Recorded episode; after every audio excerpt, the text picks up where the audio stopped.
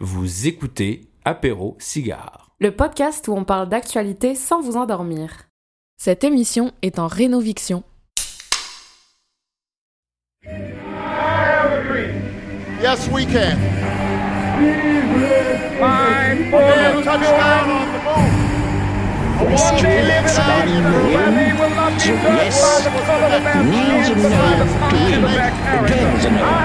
Je vous demande de vous arrêter. C'est de la poudre de perlimpinpin. Au secours!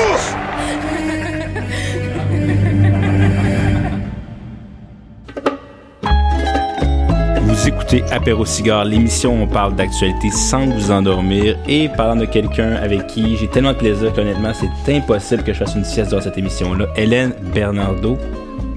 La nuance est, est moyenne est moyenne. par rapport aux présentations des autres émissions. Mais c'est ça, j'ai- mis la barre trop haute dans les premières émissions. C'est Et ça. là, t'as des attentes. C'est en régression constante.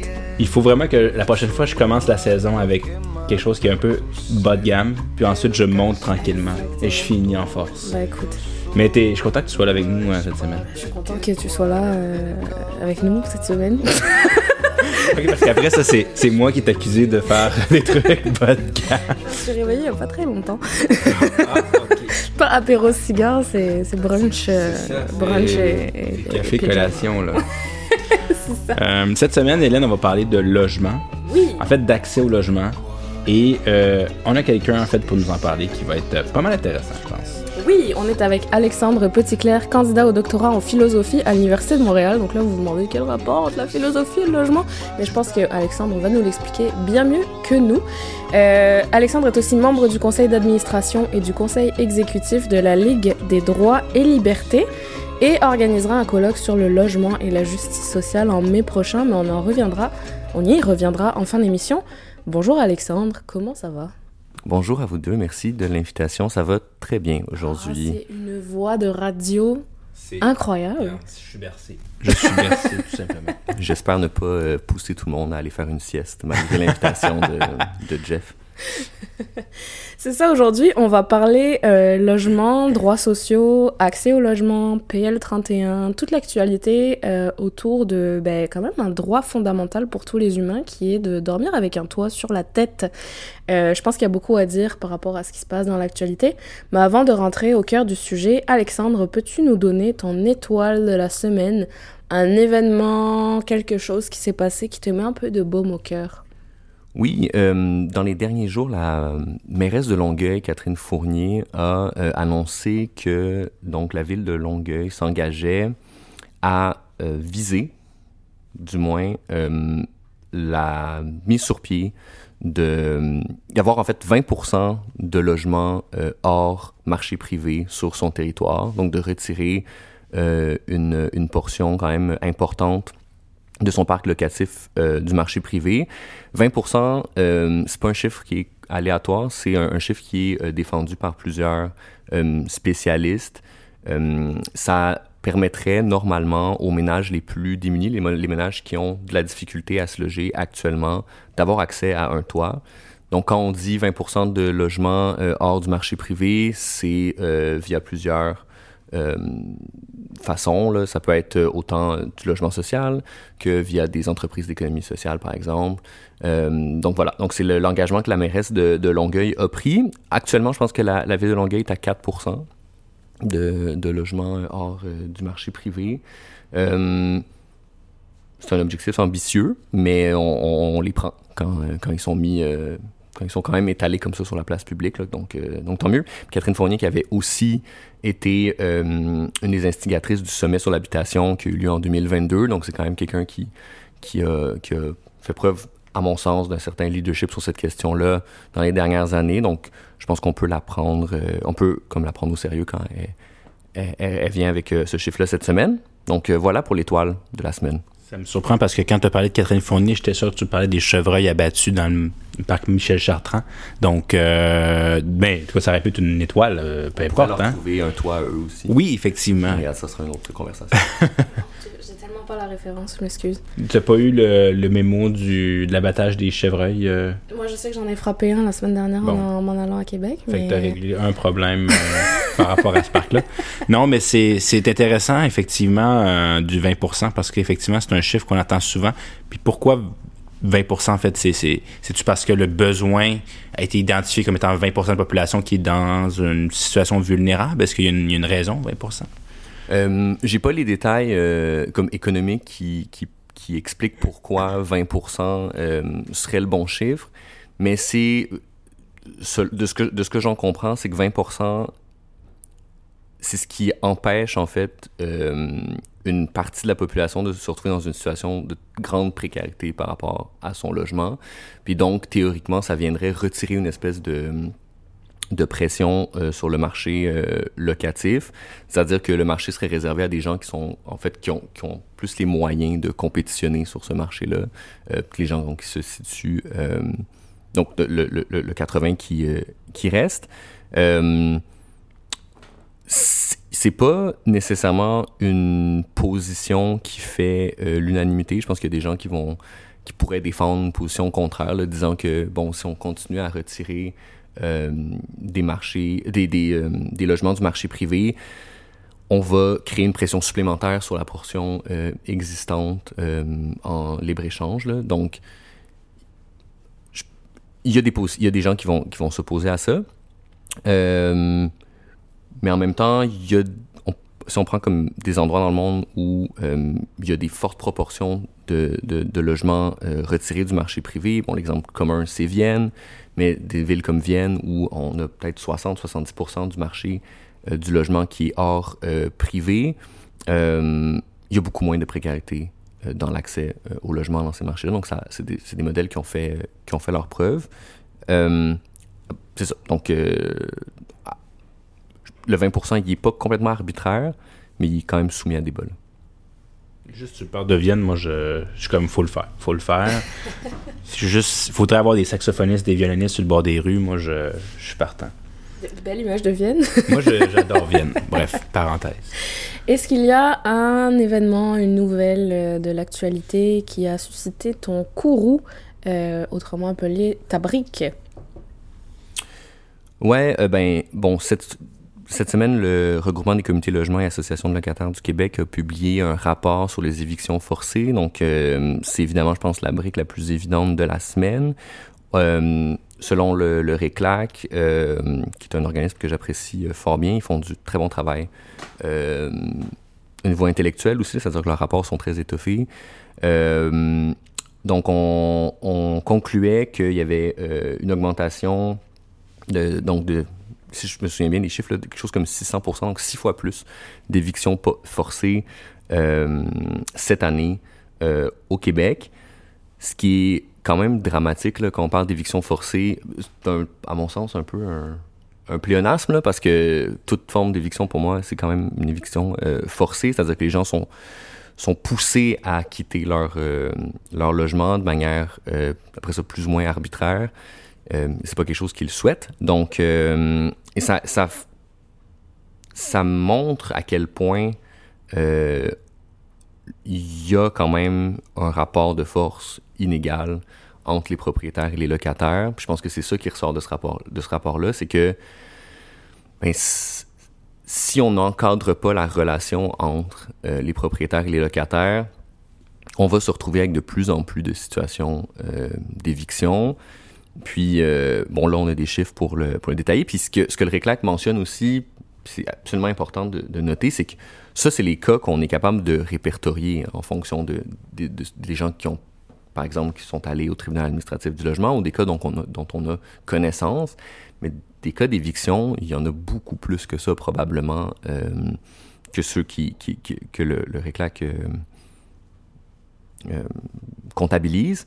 Mm-hmm. donc, il y a c'est un, problème comme de fond là, actuellement euh, dans, le marché du logement. Donc c'est la brique euh, de la semaine. Il y a quand même d'autres briques desquelles on va pouvoir discuter, je pense. Euh, il y a, bon, évidemment, tout le débat autour du projet de loi 31. Je pense qu'il est un projet de loi qui, faut prendre la peine de le décortiquer. Il y a autant, évidemment, la session de bail, mais c'est un petit morceau de tout ce qui, donc, tout ce qui est dans ce, dans ce projet de loi-là. Euh, donc là, le projet de loi n'a pas été adopté euh, cet automne. Ça va être repoussé normalement à la prochaine session parlementaire à l'hiver. Euh, ça risque d'être fait. Il y a très peu de, concessions faites par le gouvernement sur les, les, articles qui vont se retrouver dans le projet de loi. Puis il y a une autre, peut-être une autre brique de laquelle on pourrait discuter parce que c'est quand même pour moi assez important quand on parle de logement. C'est quelque chose qui au Québec, à mon sens, reste souvent en fait dans le silence. Là, on, on, on, mentionne très peu ce, ce problème-là. Mais c'est euh, l'accroissement des, euh, des, inégalités, non seulement en termes de revenus, mais en termes de patrimoine. Donc, le, le, il y a un rapport il y a de l'Observatoire des inégalités qui a été publié le 1er décembre, mm-hmm. qui, euh, en fait, fait état d'une grande augmentation, d'une, en fait, d'une importante inégalité des patrimoines au Québec. Donc, les revenus les, le, patrimoine à distinguer des, revenus, mais on pourrait, on revenir pour moi euh, étant donné que le logement et tout ce qui est l'habitation constitue une des formes d'accumulation du patrimoine les plus fortes, euh, de dissocier les conversations sur les inégalités des discussions sur le logement, c'est impossible. Pour moi, je pense qu'il faut vraiment réfléchir les deux ensemble. Donc, on pourra revenir sur ce, point-là plus tard dans la, dans la conversation, mais c'est une autre brique à ne pas euh, oublier, je pense force d'avoir des briques, il va refaire une maison, puis là, peut-être on pourrait en faire un loyer abordable. tu viens de trouver une solution à la crise du logement. Voilà, apéro cigare. euh, Alexandre, tu es candidat en philosophie. Avant de rentrer dans le vif du sujet, c'est quoi le lien entre euh, philosophie et logement? Mais je pense que tu as commencé à l'aborder par le prisme du droit, peut-être. Est-ce que tu peux nous parler plus de toi, ton intérêt pour la thématique du logement?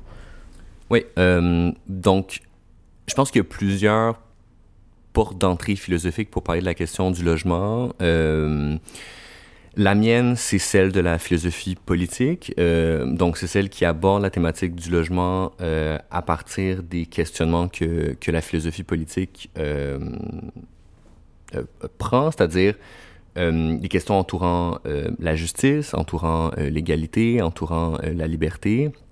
Donc, il y a aussi toutes des questions autour de la redistribution. Euh, donc, euh, c'est la façon dont moi j'aborde euh, le, logement, dans le sens, est-ce que euh, qu'est-ce que ça implique euh, politiquement, par exemple, un, droit au logement? Est-ce que ça a des répercussions sur d'autres formes de droits et libertés civiles? Est-ce que c'est un droit qui est plus important que d'autres droits? Est-ce que est-ce que c'est est-ce qu'avoir un logement est une condition pour avoir euh, accès à une forme d'égalité, à une forme de liberté? Après ça, il y a la, toute la question des, des, des, rapports entre les individus qu'on peut questionner aussi, c'est-à-dire euh, est-ce que quelqu'un qui est locataire quelqu'un qui est propriétaire ont le même sentiment d'égalité au sein de leur, de leur, euh, de leur société? Est-ce que ça implique des rapports sociaux qui rendent qui crée une forme de, bon, pour reprendre certains termes de la littérature, une forme de domination. Euh, donc ça, c'est une façon de l'aborder. Ensuite, il y a plusieurs autres dimensions, je pense, philosophiques au logement. Il y a des gens qui vont s'intéresser à, à l'expérience vécue, donc peut-être des approches plus on va les entendre comme des approches phénoménologiques du logement. Euh... Phénoménologique. Euh, là, on vient de perdre 12 personnes là-dessus ouais. avec euh, ce mot-là. Mais c'est comme... Euh, pour le dire euh, rapidement, c'est vraiment... C'est quoi, euh, en première personne, un peu, l'expérience personnelle, ouais, du, okay. du, Par exemple, on va, on va parler de l'expérience de la maison. Donc, c'est quoi le sentiment d'être à la maison? Ouais. Philosophiquement, il y, a une, il y, a une question à se poser. Pourquoi, par exemple, on va des fois se concentrer sur oui, l'aspect comme physique de la maison, mais ça peut être des fois la communauté, ça peut être des fois euh, le quartier. Euh, on peut se sentir chez soi euh, sans être attaché à un lieu matériel. Donc ça, c'est des, conversations philosophiques. Bon, après ça, y a évidemment... il y a évidemment toute une littérature aussi sur tous les rapports euh, genrés à l'intérieur du, dans le monde domestique. Euh, c'est aussi c'est une porte d'entrée euh, philosophique pour penser la question du logement. Euh, ouais, donc il y a beaucoup de façons, je pense, de, de faire des liens entre, entre philo et logement. Puis là, pour revenir juste, puis, puis peut-être conclure sur la question des droits, je pense qu'un des, un des aspects intéressants actuellement sur la question du logement, c'est un peu un conflit de droit, ce qui est celui entre le, droit au logement puis le droit de propriété. Donc c'est un, pour moi un- une dimension très intéressante euh, du débat actuel. Euh, Est-ce que le droit de propriété est plus fort que, que, le, droit au logement? On pourrait penser que oui, par la structure que nos sociétés libérales ont, mais on pourrait aussi se dire que, que non, au final, ils sont plus interdépendants qu'on pense. Donc voilà, c'est in a nutshell les, les différentes prises qu'on peut avoir sur le logement avec la philo. C'est super intéressant. Euh, justement, tu parles de débat actuel, donc peut-être juste euh, remettre euh, des bases solides. Qu'est-ce qui se passe en termes de, de logement, d'accès au logement, de droit du logement, de, de- propriété en ce moment au Québec? Ok, donc c'est une question très large. Je pense que je pense que la première chose que, que j'aime dire quand on parle de la situation actuelle du Québec, c'est que la situation du Québec est pas, elle est pas euh, à prendre comme étant séparée du reste du monde, c'est-à-dire que le, le marché du logement, puis j'ai l'impression que c'est des redites, mais c'est un marché qui est de plus en plus financiarisé, c'est-à-dire que il y a un lien étroit entre, euh, entre la finance et, euh, et le- le- l'immobilier et le logement. Donc, euh, que ce soit par le fait que les, gens contractent des hypothèques, que ce soit par le fait que les gens, euh, que les, les- il, y a des, y a des compagnies de plus en plus euh, grosses et multinationales qui possèdent des parcs locatifs. Donc, déjà, la situation québécoise n'est pas à extraire euh, du monde comme étant euh, une situation particulière. Euh, il y a beaucoup de parallèles à faire avec ce qui se passe dans le Canada, beaucoup de, parallèles à faire avec ce qui se passe aux États-Unis, puis ailleurs dans le monde. Ce qui se passe actuellement, c'est qu'on assiste à une, crise de l'abordabilité dans le logement. Donc, à mon sens, on cadre souvent le discours comme étant un, un moment où il y a une crise de, de l'offre, qui manque de logement. C'est pas faux, il manque de logement, il manque surtout d'un type de logement. Euh, il manque de logements abordables, puis il manque de logements euh, qui sont euh, construits aussi pour peut-être des familles ou des logements un peu plus, un peu plus grands. Donc, il y a une augmentation assez importante dans les 20 dernières années de la valeur euh, du, des logements et de l'immobilier, ce qui a engendré donc, euh, ce qui engendre donc une difficulté euh, pour les gens à accéder au logement parce que forcément les salaires n'ont pas suivi l'augmentation du coût de la vie en général, mais du logement en particulier. Là, je veux dire, je pense que tout le monde autour, ou en tout cas beaucoup de gens ont, souvent autour d'eux des histoires euh, du style Ah, euh, mes parents ou mes grands-parents ou les amis de mes parents ont acheté euh, ce duplex, peut-être euh, 100 000 piastres, il y a euh, 20 ans. Maintenant, il vaut euh, 6 700 000, euh, quelque chose comme ça. Cette, cette augmentation de valeur dramatique, elle a fait en sorte que ben, les gens ont vu dans le logement puis dans l'immobilier un potentiel très ben, un, un- un très grand potentiel d'enrichissement. une valeur sûre. C'est une valeur sûre. J'investis là-dedans, Voilà. ça va prendre de l'argent, puis Voilà, fait qu'au Ouais. départ, euh, ce qui se produisait, c'est que bon, les immeubles prenaient de la valeur, mais là, tranquillement, peu vite, ça a attiré de plus en plus d'investisseurs, de plus en plus de gens, et donc, ben, euh, c'est devenu un, un produit financier très attractif, et ça, ça a juste consolidé euh, l'accroissement de la valeur du marché immobilier. Et, et donc, on, on- on en arrive à une situation actuelle où il y a très peu de gens qui peuvent euh, vraiment euh, accéder à la propriété. Et là, on a une conjoncture très particulière actuellement, c'est que euh, on était sur des très bas taux d'intérêt dans les peut-être 15, 20 dernières années. Et là, depuis la crise de l'inflation qui a suivi la COVID-19, ben, on a maintenant une augmentation dramatique des, taux d'intérêt. Donc, il y a encore moins de gens qui sont capables de, de prendre des, des prêts hypothécaires pour accéder au marché, au marché de la propriété. Puis donc, ces effets-là dégringolent aussi après ça sur les locataires. Mais euh, aussi au Québec, c'est pas une situation qui est uniquement celle de la ville de Montréal. Donc, on pense souvent que c'est une crise uniquement montréalaise, mais on constate qu'il y a beaucoup, beaucoup de centres urbains et même de régions qui sont aux prises avec une crise du logement. Euh, Gatineau, la situation est dramatique. Même chose pour Sherbrooke, Trois-Rivières de plus en plus, certaines villes en Montérégie. Après ça, euh, Québec n'est pas étrangère non plus. Euh, puis dans les régions, euh, on assiste aussi à, des problématiques un peu similaires. Donc il y a très peu de construction de logements, euh, ce qui fait qu'il y a une pression sur les, euh, stocks qui existent. Rimouski, par exemple, a un taux d'ino- d'ino- d'inoccupation, je pense, qui est en bas de 1%, ce qui est comme vraiment pas viable. Et les régions comme, par exemple, la Gaspésie, les îles de la Madeleine, on, sont aussi aux prises avec un problème de touristification. Donc, beaucoup de logements ont été récupérés pour en faire des, euh, du logement euh, locatif de courte durée, donc fameuses plateformes comme Airbnb, euh, ce qui retire beaucoup de, de, de logements du marché locatif, ce qui a donc l'effet pervers de créer une pression sur le reste, sur le reste des, des logements. Donc, je pense qu'au Québec, la situation qu'on a actuellement, c'est vraiment une crise de l'abordabilité, dans le sens où les prix augmentent, les gens au bas de l'échelle ont de plus, de plus de difficultés à se loger, notamment les familles, notamment des gens euh, déjà précarisés. Euh, position controversée, mais je pense que à partir d'un certain seuil de revenus ou un certain seuil de patrimoine, il n'y a pas particulièrement de, de problème à se loger au Québec. Je pense qu'il n'y a pas un si gros problème d'offres euh, si on fait un, un- certain salaire. Peut-être moins d'offres qu'à une certaine époque, euh, mais c'est encore, je pense, possible euh, pour des gens dans, dans certaines tranches de la population de, de se loger. Oh.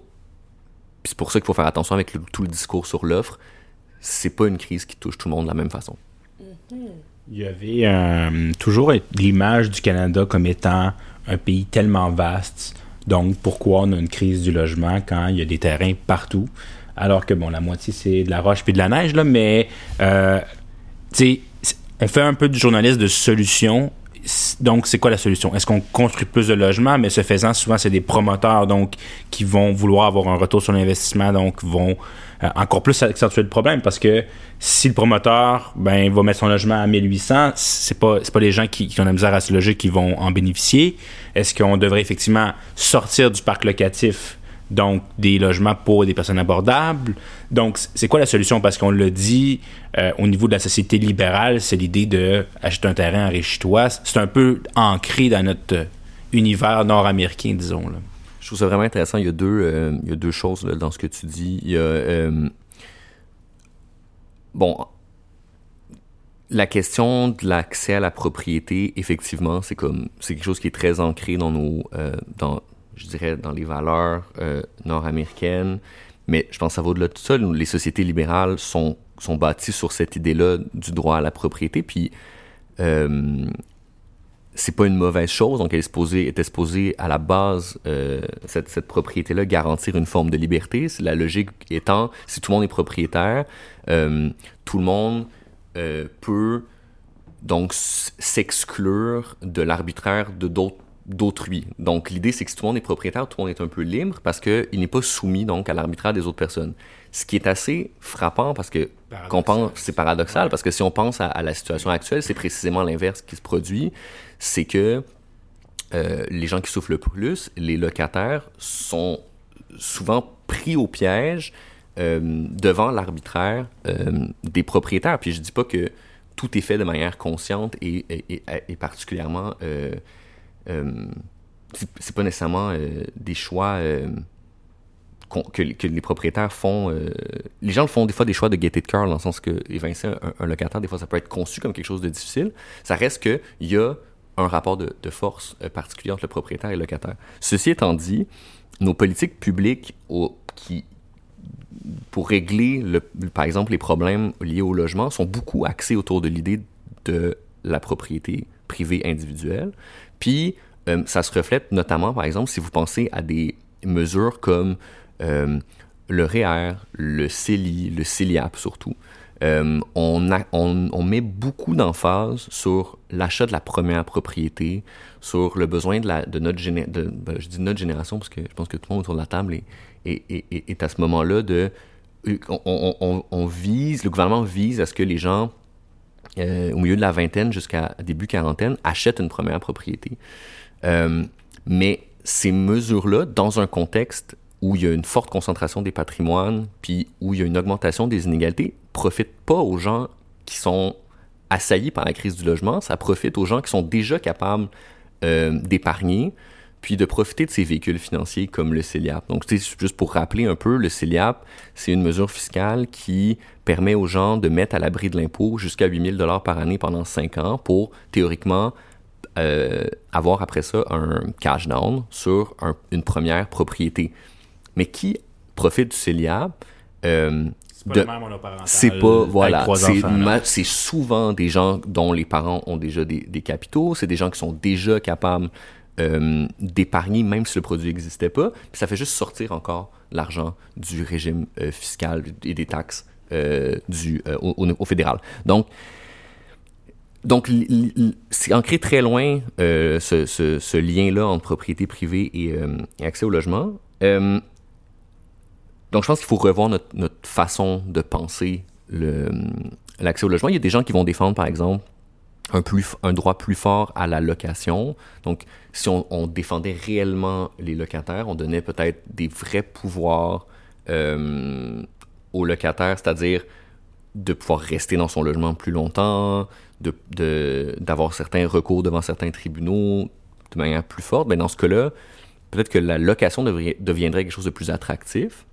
et euh, il y aurait moins il y aurait tout l'intérêt de la propriété privée serait, euh, serait perdu si on veut seulement accéder à la propriété pour ne plus être à la merci de son, son propriétaire, mais qu'on met en place des mesures comme réelles de protection des locataires, ben, ce rapport de force-là, s'il n'existe plus, la location devient quelque chose de, de viable et de attractif dans une certaine mesure. En même temps, ça va lever énormément de rideaux des propriétaires et qui eux aussi ont certaines formes d'association ou de représentation politique.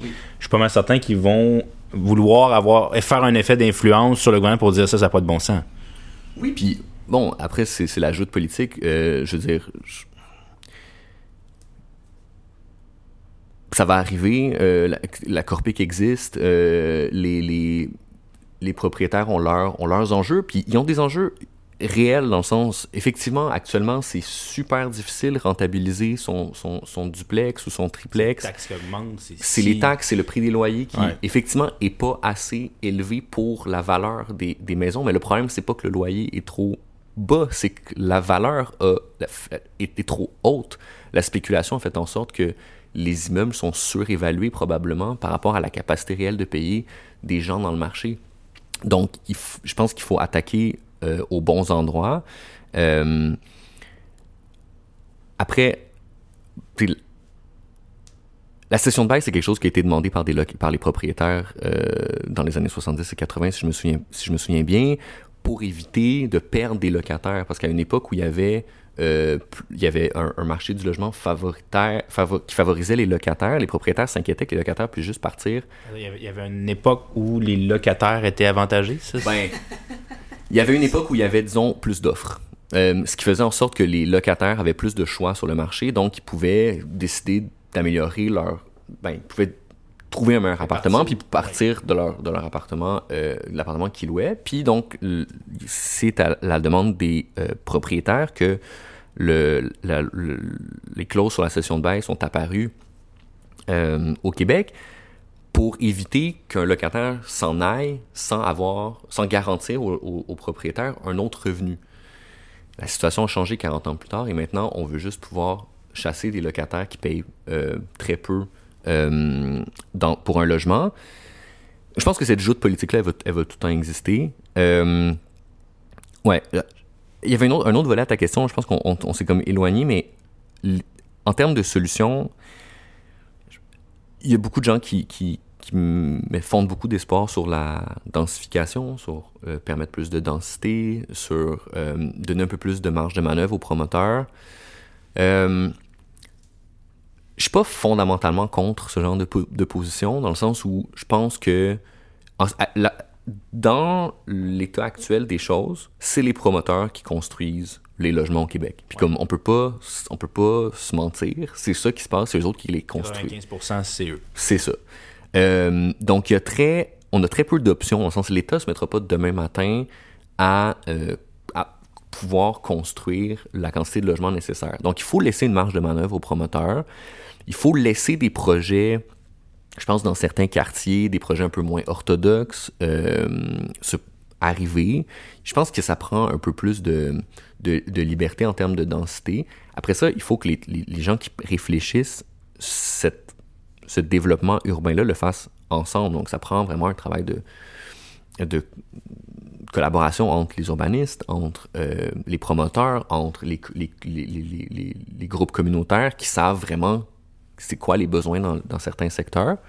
Euh, mais je pense qu'un peu de décentralisation peut faire un peu confiance euh, aux communautés. Ça peut être une, ça peut être une bonne chose. Il faut lutter contre l'étalement urbain. Je pense pas que prendre le Canada comme une vaste terre euh, où tout est où on peut continuer à construire, c'est une bonne idée. Je pense qu'il faut concentrer, faut que les C'est très colonial, Jeffrey, de penser comme ça. C'est-à-dire? Que la terre est disponible pour construire. Mais, mais excusez mon aparté. Terrasse Nullius, c'est ça le... Exactement. on n'ira pas là, je pense. non, mais oui, effectivement, il y, a, il y a quelque chose de quelque chose de, de, de fondamentalement euh, comme problématique à réfléchir à la Terre comme étant juste accessible, mais je pense que d'autant plus dans une logique où on doit envisager une sortie des énergies fossiles, où on doit favoriser euh, les investissements dans le transport en commun, il faut réfléchir le logement aussi dans cette, dans cette, dans cette conjoncture-là. Puis pour ça, ça prend plus de densité. Il faut que les gens, faut, faut trouver des façons à ce que les gens euh, vivent proche des services. Il faut que le transport en commun soit euh, devienne attractif. Euh, puis après ça, ça prend un peu de volonté politique puis de vision à long terme, mais euh, mais oui, moi ça passe par beaucoup, de densité et ça passe surtout par plus de redistribution de richesse, dans le sens où je pense que de l'argent pour financer des projets de logement, pour financer des programmes d'accès au logement pour les personnes plus, euh, disons, euh, moins fortunées, euh, c'est possible de le faire en allant taxer euh, les, les gens. Et là, je parle pas juste des ultra-riches, là. Puis c'est, c'est, je parle des gens qui se retrouvent peut-être dans les 10, 20% les plus riches du Québec. Il y a une concentration effarante des patrimoine au Québec. Euh, vous irait lire le rapport sur l'Observatoire des inégalités. C'est 20% des gens au Québec détiennent 68% des richesses. Euh, ce qui est pas ce qui est c'est pas les chiffres là, qu'on entend souvent du, du 1% qui détient. C'est comme ça, c'est des gens autour de c'est des, c'est des gens autour de nous. C'est des gens, c'est peut-être nous-mêmes des fois dans ce 20%. C'est dans le sens comme Je te garantis que c'est pas nous, là. Je- c'est probablement pas nous ici autour de la table, mais je Quelqu'un qui a acheté sur Sainte-Catherine, mais je dirais rien. Ben voyons, Eric. Ah. Mais c'est qu'il faut, je pense, euh, commencer à avoir une réflexion collective sur euh, où chacun de nous se trouvons, puis comment, euh, comment en fait, il, faut, il, faut, il faut repenser la redistribution euh, des richesses, parce que ces rapports-là, euh, des fois, ils sont pas aussi... On, on, on- a toujours les, milliardaires en tête, puis les, les Musk, puis les, les, gens, les gens de ce monde, mais... les rapports de pouvoir, ils se font aussi entre des gens qui vont, vont être issus de trois, quatre générations d'héritiers et des gens qui, euh, qui ont toujours été dans des familles ouvrières, qui ont été locataires. Puis cet écart-là est en train de se creuser. Puis c'est à ce niveau-là, je pense qu'il faut aussi jouer le, jeu de la redistribution. Il faut, commencer à se poser des questions sur, la taxation de l'héritage, notamment. Euh, Il faut se poser des questions sur, euh, par exemple, euh, les deuxièmes, troisièmes propriétés. Il faut se poser des questions sur l'inoccupation des deuxièmes, troisièmes propriétés. Est-ce que c'est normal que dans certaines régions du Québec, les gens qui sont natifs de cette région-là, je pense au, Laurent, par exemple, ou en, Estrie, des gens qui ont grandi dans ces régions-là, puissent plus acheter sur le bord des lacs parce que euh, ce sont beaucoup de Montréalais qui sont venus euh, faire domper des capitaux littéralement euh, pour venir une fin de semaine par mois. Il y a des questions à se poser comme est-ce que c'est comme ceci comme société quelque chose qui est viable d'avoir de, de, permettre ce genre de choses là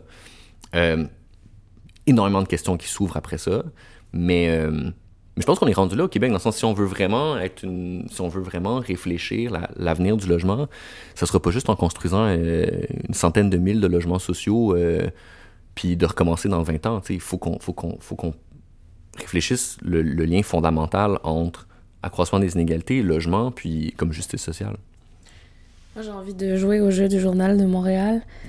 Euh, c'est la faute. chips. c'est quoi ça? C'est la, la section euh, dit- un peu comme truc intéressant, mais pas tant. Là. Non, là, pour le coup, c'est vraiment intéressant, mais mon jeu, c'est euh, la faute à qui? Est-ce que c'est la faute aux constructeurs qui, qui vendent trop cher leurs matériaux, leur, leur, leur expertise? Est-ce que c'est la faute aux promoteurs qui spéculent? Est-ce que c'est la faute au gouvernement qui fait rien? Est-ce que c'est la faute aux propriétaires qui louent trop cher, qui s'accaparent euh, le, le patrimoine, justement? C'est- c'est- Elle est où la faille? Puis comment on pallie à ça bah, Tu as déjà donné des pistes, là, mais on est dans une société où on cherche toujours des boucs émissaires, puis, puis moi, j'aimerais bien trouver les coupables. Ouais. euh, Moi, je veux les se bûcher, là. Je vais probablement donner la réponse la plus décevante. Euh, mais c'est un enjeu structurel, puis pour moi, il n'y a pas de. Il y a personne qu'on peut. tu sais, Il y a des gens qui sont plus responsables que d'autres euh, sur certains enjeux. Tu sais, je veux dire, je pense qu'un un, un- un promoteur ou un propriétaire qui évince euh, sans scrupule des personnes âgées ou quelqu'un qui comme qui cause un tort direct euh, est peut-être plus responsable, mais c'est tellement des choses qui se passent à un niveau micro le problème, il est, le problème est structurel, dans le sens c'est qu'on on est tout le monde participe de près ou de loin à cette grande roue. Euh, puis c'est de voir comment collectivement après on peut commencer à mettre à mettre peut-être des bâtons dans cette grande roue là. Mais je- il y a certains joueurs qui ont plus de qui ont plus de qui ont plus de levier pour commencer le pour commencer le certains changements. Et c'est sûr que nos gouvernements sont sont les premiers pour moi à pouvoir euh, inverser la tendance parce que ce sont eux qui ont les leviers euh, par exemple de la redistribution. Ce sont eux qui ont les leviers de la taxation. Ce sont eux qui ont les leviers euh, au niveau des politiques d'aménagement urbain. Donc dé- définitivement nos gouvernements ont un rôle à jouer. Euh, mais je suis pas friand nécessairement des des d'aller d'essayer de, mettre la faute sur des individus en particulier. Et surtout de se dire que c'est un truc de responsabilité individuelle dans le sens euh, on entend souvent comme il y a des il y a des bons petits propriétaires.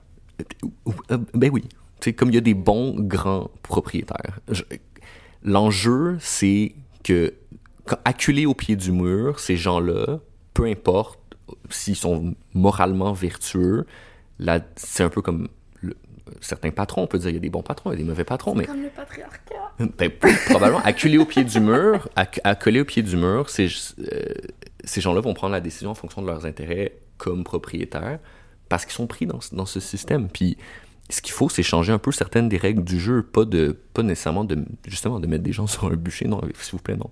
Mais euh, je, pense que l'État pourrait faire quelque chose comme pour nous aider, puis ils, veulent tellement avec le PL31, ils pensent tellement que, que, c'est comme le début de quelque chose de, de bien. Malheureusement, je pense pas que c'est euh, par là que le changement va, euh, va se faire. Euh, puis encore là, c'est que ça rend ça super difficile. On est pris dans une logique aussi internationale. Les capitaux se, déplacent. Euh, puis c'est vrai, comme on peut pas nier ça devient un enjeu qui, les gens se retournent, tournent souvent vers la ville, comme ah, qu'est-ce que la ville peut faire? Je suis comme ben, très peu de choses. Comme la ville peut, peut tenter de supporter certains projets, de, de zoner, de donner certains fonds. Ils ont le droit de préemption maintenant sur certains édifices, mais les budgets de la ville sont pas fous. Ils peuvent pas, sau- faut pas, peuvent pas sauver le logement. Même chose au provincial. Comme c'est beau, mais le provincial n'a pas non plus les ressources pour régler la crise du logement à elle seule. Le fédéral peut aider aussi, mais ça prend une collaboration. Euh, ouais, je sais pas, c'est c'est comme optimiste, mais à la fois très pessimiste. Je trouve comme parce que c'est tellement immense qu'on a l'impression que c'est impossible. Euh, mais les politiques publiques en matière de redistribution, elles, peuvent, elles peuvent être mises sur pied. Elles ont existé historiquement aussi. Tu là, je cite des, comme on lit Thomas Piketty, économiste français, qui a comme publié sur l'état des, des, inégalités euh, mondiales euh, dans, son, dans son grand euh, Le Capital au 21e siècle, qui a été publié en 2013. Piketty relate en fait que l'état actuel, c'est pas un c'est pas quelque chose qui comme c'est pas une donnée immuable c'est il y a des choix politiques qui nous ont menés à cet état là à cet état des lieux notamment en matière d'immobilier. Ils se concentrent sur d'autres types de de manière plus large au patrimoine mais l'immobilier étant un des véhicules. Euh, ce qui fait en sorte que on pourrait politiquement aussi inverser la tendance. C'est jouable. Euh, c'est ça. Je sais aussi, par exemple, si on regarde en Europe, il y a comme euh, certaines tensions au niveau, plus au niveau identitaire, au niveau, on voit l'extrême droite qui monte, mais je pense qu'il y a deux euh, visions qui s'affrontent nécessairement en Amérique du Nord. C'est la vision, effectivement, de, j'appelle ça liberté, mais de, tu sais, de la personne qui dit, ben, chacun pour soi, j'achète ma maison, puis chacun s'enrichit, puis il y a des pauvres, il y a des riches. C'est un peu, bon, caricaturé, mais je vois... Liberté, genre liberté, là? Liberté, là, Ok. tu sais. Moi, je vois cette vision-là, puis je vois l'autre côté, la vision plus social-démocrate de, tu sais, justement, de la collectivité. Mais l'affaire, c'est que des fois, j'ai l'impression qu'effectivement, euh, les, les, les gouvernements ou peu importe les politiques essaient de euh, être entre l'arbre et l'écorce. Ça fait de plaisir à, à, chacun d'entre nous. Euh, puis ça fait en sorte que ben on reste un peu figé dans le temps parce que effectivement on, on prend pas des, positions peut-être plus ambitieuses qui pourraient peut-être en le futur parce que c'est c'est pas deux, deux ans ou un an qui va régler un problème. Je pense que c'est un problème structurel qui va prendre des, années, même des décennies à se régler. Euh, mais j'ai l'impression que des fois, c'est pas tout le monde qui embarque dans l'idée de, de dire ben oui, il faut, faut collectivement qu'on s'entraide ou je pense qu'il y a des gens qui sont plus comme ben si t'es riche, tant mieux, si t'es pauvre, tant pis. Je pense qu'il y a quand même une, une vision de, de, de, de certaines personnes de ça. là. Oui, ben, je- absolument. Je pense que il- ces visions-là s'affrontent euh, politiquement, puis, mais elles viennent aussi avec leur lot de.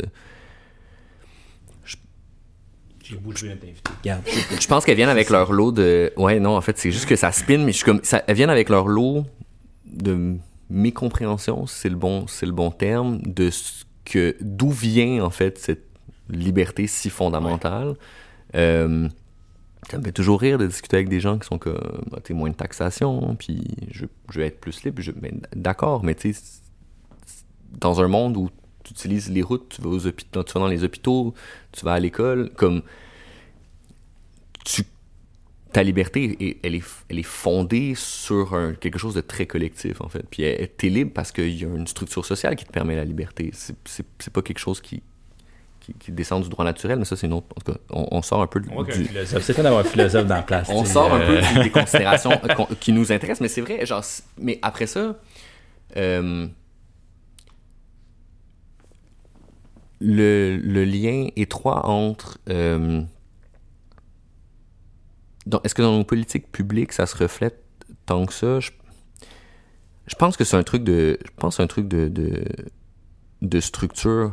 Si, si vraiment les gens veulent pas être les gens veulent pas être pauvres parce qu'ils savent ils veulent ils veulent se sortir ils veulent, aller le plus loin possible de cet état-là d'imaginer tomber dans une pauvreté en se disant comme ah je vais genre je vais devenir propriétaire je vais m'assurer une, euh, forme de, richesse Euh, peut-être parce qu'ils sont conscients à quelque part que cet état-là euh, collectif il est défavorisé puis il y, a- un problème là, parce que si en fait on, acceptait. Je sais pas si ma, position est claire. Je pense que ce que je veux dire, c'est que les, les gens ont si peur d'être pauvres qu'ils veulent s'exclure complètement des considérations des classes euh, défavorisées, c'est parce qu'ils sont conscients à quelque part que c'est pas vraiment le fun. Puis que c'est Ouais. une course, puis que. Mais c'est absurde. Euh, on pourrait. euh, il, il pourrait être vraiment mieux si on si collectivement on décidait de, de, de, de répartir certaines richesses. Euh, je pense que je me suis perdu un peu dans, dans, dans, dans ma réflexion, mais ouais. Guys, je- Ouais, t'as bouche, tu m'as bouche C'est là. tout. Regarde. C'est ben, c'est la première fois à l'émission, je pense que ça arrive. Je suis quand même assez fier et déçu en même temps. C'est un sentiment partagé. Moi, j'aimerais peut-être, euh, en restant autour du logement, parler d'itinérance justement parce que ça me fait penser à ça. Euh, la précarité, c'est c'est l'enjeu qui nous guette avec la crise du logement. Il y a des fossés qui se creusent. Euh, il y a beaucoup d'itinérance cachée aussi en ce moment. Est-ce que, est que ça contrevient à, à notre droit justement d'avoir un logement? Je pense la réponse courte. Oui. Euh, la réponse plus complexe, c'est qu'il faut revoir, puis je suis vraiment pas spécialiste là, dans- en matière des politiques euh, de lutte euh, à l'itinérance, mais c'est que je pense qu'il faut revoir nos façons de penser régler le problème. C'est dans qu'on est vraiment dans une logique de, de... Bon, si on donne un toit, on règle la solution. Mais dans le fond, euh,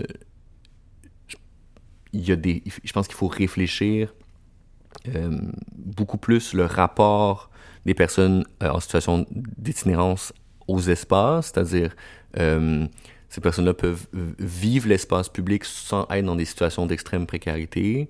ça passe par des peut-être par des aménagements qui sont moins hostiles, ça passe par moins de répression, ça passe par plus de services publics accessibles dans le sens vraiment que, que, que, les services publics soit là où les gens euh, en ont euh, besoin, moins de stigmatisation aussi. Euh, donc, il y a définitivement un problème parce que je pense qu'il y a des gens qui vivent des situations d'itinérance qui iraient vivre dans un logement si un logement était disponible, mais aussi des gens pour qui ce modèle est plus difficile pour plusieurs X ou Y raisons. Donc, il faut revoir le... Ouais, je pense que le ça revient à notre conception de, ce que c'est être à la maison qu'on donnait au début. Euh, c'est des réflexions aussi, comme société, on, on, doit, on doit se questionner sur comment on va intégrer ces personnes-là, en fait, à notre filet social, puis à notre, à notre vie en communauté, au lieu de constamment essayer de, entre guillemets, régler le problème. Euh, régler le problème, des fois, ça fait juste cacher certaines des problématiques, puis les empirer. Donc, euh, donc oui, après, après, au Québec, on, je pense que on voit l'augmentation euh, des campements, on voit que les, refuges sont pleins, euh, avec tous les problèmes qui, viennent avec ça. Puis ça, c'est une conséquence directe de, la crise de l'abordabilité dans, dans, le marché du logement. On parle de la loi 31. Tantôt, tu as mentionné que tu penses que c'est peut-être pas la solution au problème de l'accès au logement. Pourquoi? C'est dans le sens, oui, la session de baisse, c'est un petit pourcentage de la loi totale, euh, mais c'est ça, c'est, pourquoi ça ne règle pas, mettons, l'ange? Euh, bon, quand la, ministre Duranceau a déposé le, elle a déposé un mémoire avant de déposer le PL 31, puis dans le, dépôt de ce mémoire-là, il y avait une intention, en fait, assez exprimée assez clairement sur le projet de loi qui était celui de, puis je cite, à préserver un équilibre des rapports entre les locataires et les locataires. Euh, donc là, ça sous-entend que déjà, comme il y aurait un équilibre, déjà. Il faut le préserver finalement. À conserver. Donc c'est vraiment dans la, vraiment dans la logique du continuum de la CAC. ce qui est, ce qui est correct, c'est juste que donc on reconnaît pour moi une forme de crise. Je pense qu'elle reconnaît qu'on est à un moment charnière, il y a des choses à modifier, mais il n'y a aucune véritable considération des causes de cette crise-là, puis des conséquences réelles. Donc, on, s'entend qu'il y a comme un problème, qu'il y a certaines choses qu'il faut patcher, mais on n'est pas prêt à s'attaquer aux problèmes structurels. On ne sait pas quoi. Euh, c'est vraiment, donc... je pense que ce qui est bon avec cette potentiellement avec ce, projet de loi-là, c'est que on va euh, essayer d'inverser le fardeau de la preuve euh, des, locataires aux locataires dans les cas, par exemple, on va euh, demander à un locataire de quitter un lieu pour des rénovations majeures, pour une reprise. C'est maintenant le locataire, donc le proprio, qui va devoir faire la démonstration qui agit de bonne foi, ce qui est quand même un, un gain. Là. On euh, protège le locataire. On protège un peu plus le locataire. Les indemnités vont être fixées dans la loi, donc il y a quand même des, des petites choses ici qui sont, euh, qui sont un peu plus euh, solides pour les locataires. Donc on va maintenant, si tu es dans un logement par exemple pour 10 ans, puis là, après 10 ans on te met dehors, ben, tu es automatiquement admissible à 10 mois de loyer de dédommagement plus un dédommagement pour les frais de déménagement. La question, c'est que c'est bien beau, mais ça prend pas en compte l'état actuel du marché du logement, qui est comme si, tu mettons que tu payes 700$ pour ton 3,5 depuis 10 ans, qu'on te donne donc 7000$, puis que tu dois te trouver un 3,5$ euh, par la suite, mais qui te coûte, je sais pas moi, le double, mais ben, cette indemnité-là, que, elle va te faire un an pour un logement similaire. Pendant 6 ans après, là. C'est ça, ça, ça, ça, règle pas vraiment... Euh, euh, la question, il faut se demander, il y a tout un. a- donc, c'est ça. Je pense qu'il y a des. euh, il y a des. il y a- il y a des, buts de points positifs, mais avec bémol. Je trouve ça intéressant qu'on on fait une place quand même euh, à un peu de flexibilité en ce qui a trait à la manière dont les locataires vont pouvoir aller se défendre devant le tribunal. Donc maintenant, les gens vont pouvoir être, représentés par un ami, par exemple, ou un organisme communautaire, pas seulement par un avocat. Euh, ce qui peut être chouette, mais ça va vraiment mettre tout, ça va faire augmenter le fardeau, le, ça va faire augmenter la charge de travail des associations de protection des droits des locataires. Euh, puis potentiellement que les, euh, il risque aussi d'y avoir peut-être ouverture à certaines euh, business, dirais-je, de gens qui vont vouloir défendre des propriétaires devant le, le TAL si ça passe pas uniquement par des avocats.